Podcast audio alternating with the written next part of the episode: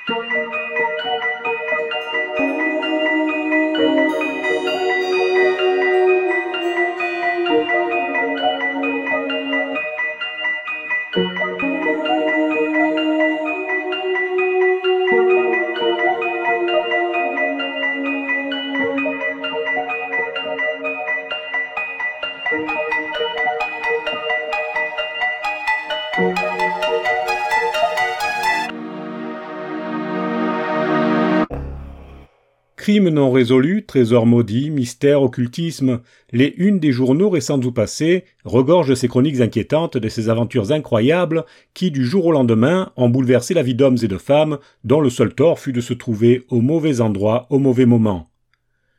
Je suis Hervé Michel, écrivain, et je vous invite à vous aventurer avec moi sur les sentiers les plus tortueux de l'âme humaine jusqu'au terme de ce voyage au cœur de l'étrange. Découvrons ensemble ces histoires insolites qui, je l'espère, ne viendront pas troubler vos rêves de la nuit. Bienvenue dans cette série intitulée L'écrivain mène l'enquête. Mais avant de poursuivre, n'oubliez pas de vous abonner à ce podcast pour être averti de la sortie des prochains épisodes et n'oubliez pas non plus de visiter mon site internet hervémichel.net pour connaître mon activité littéraire.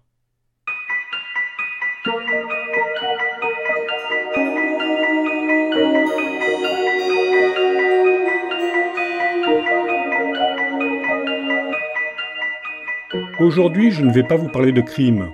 Prenons un peu de vacances avec les meurtres et les assassinats. Non, aujourd'hui, je vais vous parler de livres et d'écrivains un peu particuliers. Je vais vous faire découvrir des auteurs qui ont écrit des ouvrages dont les histoires, souvent dramatiques, se sont révélées presque prophétiques. Un véritable télescopage temporel que certains tentent d'expliquer de manière euh, rationnelle et d'autres de manière plus cabalistique. Ces écrivains étaient-ils des visionnaires, les initiés d'une conspiration mystérieuse, à moins qu'il ne s'agisse tout simplement des fruits du hasard?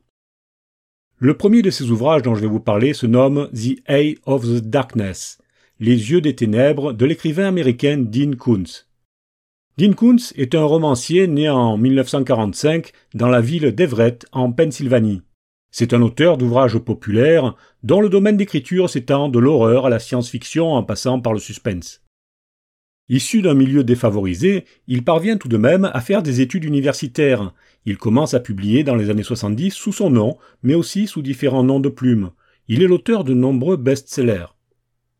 The Eye of Darkness a été publié pour la première fois en 1981 aux États-Unis. Le livre raconte l'histoire de Christina, une maman désespérée par la perte de son fils dans un terrible accident. Sauf qu'il s'avère que l'enfant n'est pas mort mais a été capturé pour servir de cobaye à des savants fous. Bon, jusque-là rien de bien prédictif, direz-vous. Sauf que ces savants ont inventé une arme bactériologique terrible, un virus nommé le Wuhan 400.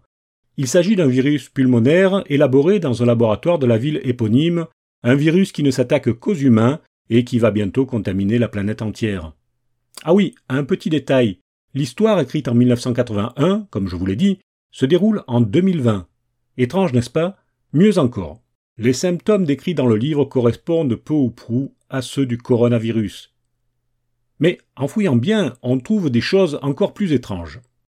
Par exemple, l'édition de 1981 ne citait jamais Wuhan. L'action se déroulait à Gorky, en Russie.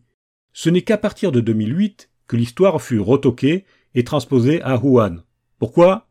Eh bien, c'est difficile à dire, mais il est probable que la fin de la guerre froide, en 1991, y soit pour quelque chose. À moins que Dean Kuntz n'ait eu entre-temps une révélation. Durant le premier confinement, certains ont très vite fait la parallèle entre la situation sanitaire réelle et la fiction de Dean Kuntz. Et, comme nous le savons, c'est durant les crises que se font les meilleures affaires grâce à l'immense compassion que nous avons les uns pour les autres, aussi a-t-on vu des exemplaires disponibles du livre de Kunz, que ce soit en français ou en anglais, passer d'une quinzaine d'euros à près de 400 euros. Un effet inattendu du virus.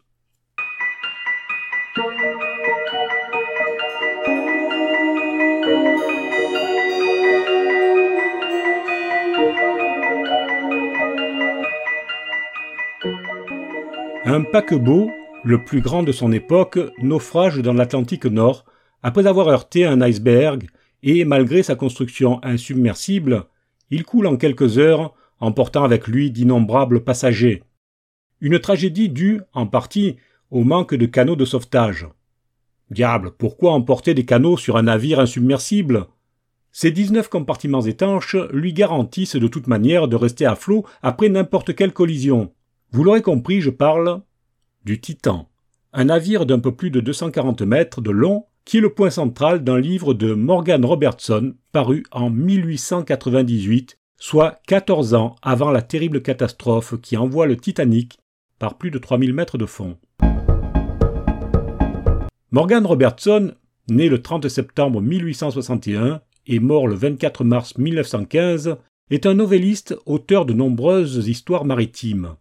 Il est le fils d'un officier de marine passionné par la mer et la technologie. En 1905 déjà, il écrit un ouvrage intitulé The Submarine Destroyer, dans lequel il décrit un sous-marin utilisant un tout nouveau système de repérage qu'il nomme le périscope. Mais pour en revenir à son ouvrage intitulé Le naufrage du Titan, sorti aux États-Unis sous le titre de Futility of the Wreck of the Titan, il est vrai que les similitudes sont pour le moins glaçantes. Le nom du bateau, Titan, la longueur presque identique. Le Titanic était un peu plus long que le Titan. La vitesse atteinte de 25 nœuds pour les deux navires. La date de la catastrophe, le mois d'avril dans les deux cas. Le manque de chaloupes. L'impact de l'iceberg par tribord l'inondation des compartiments étanches. La liste des coïncidences est très longue et se déroule au fil des pages comme une litanie prémonitoire. Alors là encore, comment l'auteur a-t-il pu se montrer aussi précis dans ses descriptions et dans le déroulement de la catastrophe?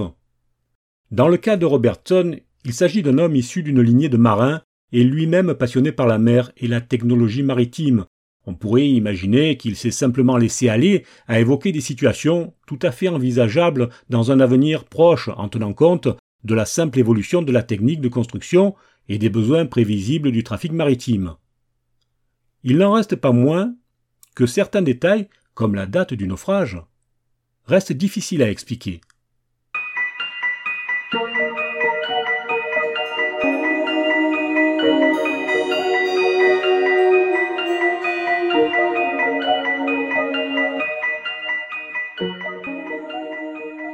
connaissez probablement l'auteur Herbert George Wells, L'homme invisible, La guerre des mondes, La machine à explorer le temps et quelques autres best-sellers qui ont fait frissonner des millions de lecteurs à travers le monde et donné de nombreux films inoubliables.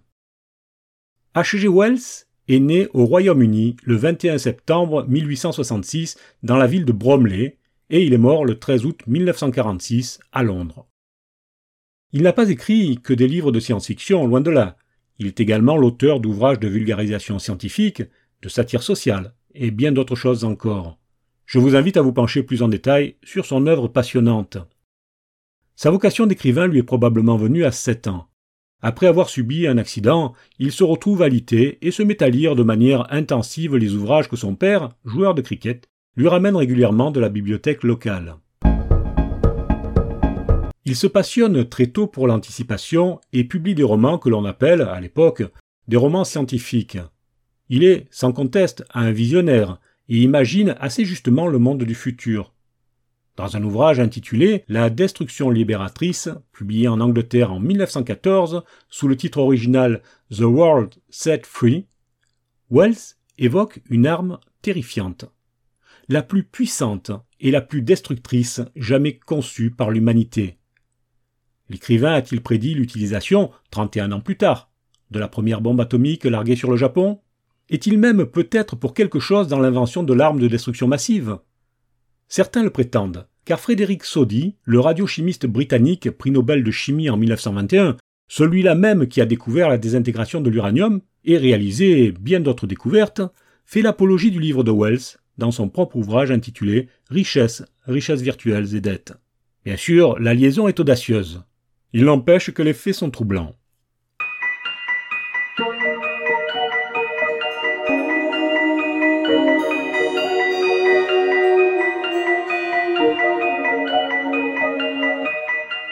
Je pourrais vous citer ainsi de nombreux autres exemples d'écrivains ayant entreaperçu ou carrément révélé le futur. Jules Verne notamment, ou encore Jonathan Swift, Arthur C. Clarke, ainsi que bien des auteurs qui ne sont pas forcément passés à la postérité. Alors comment des auteurs, romanciers et écrivains ont-ils pu ainsi écrire et décrire l'avenir avec tant de justesse et de précision? Il faut prendre en compte plusieurs faits. La quantité d'ouvrages écrits tout d'abord. En effet, depuis l'Iliade et l'Odyssée de Homère, le nombre d'histoires inventées par des esprits créatifs est tout simplement colossal. Alors n'est-il pas normal que, parfois, certaines de ces histoires trouvent un écho dans la réalité, même si ce n'est pas dans la réalité immédiate? Il faut considérer ensuite la nature même des auteurs et des autrices. Ce sont des hommes et des femmes qui ont souvent un regard très analytique sur la société. Beaucoup étudient la psychologie humaine, l'histoire, les sciences et les techniques pour peaufiner leurs récits. Ils se lancent souvent dans des recherches approfondies pour étayer leur fiction. Dès lors, sans forcément devenir des spécialistes de la question, ils allient deux qualités particulièrement importantes les connaissances techniques et l'imagination. Ce sont bien là les briques mêmes de la réflexion des scientifiques qui, au sein des laboratoires, inventent notre avenir. Bien sûr, il reste une troisième possibilité, celle d'une intervention plus spirituelle, mais là nous entrons de plein pied dans le domaine de la fiction. Et si au final c'était le futur qui influençait le présent, et non l'inverse? Que nous réservent donc les auteurs modernes dans leur fiction? Quel avenir nous prépare-t-il, pour peu qu'il soit possible d'écrire l'avenir Voilà un beau sujet de réflexion. C'était Hervé Michel dans la série L'écrivain mène l'enquête. Je vous remercie d'avoir une nouvelle fois suivi cet épisode jusqu'au bout, et je vous donne rendez-vous à très bientôt pour une nouvelle émission au cours de laquelle nous replongerons dans le monde du crime.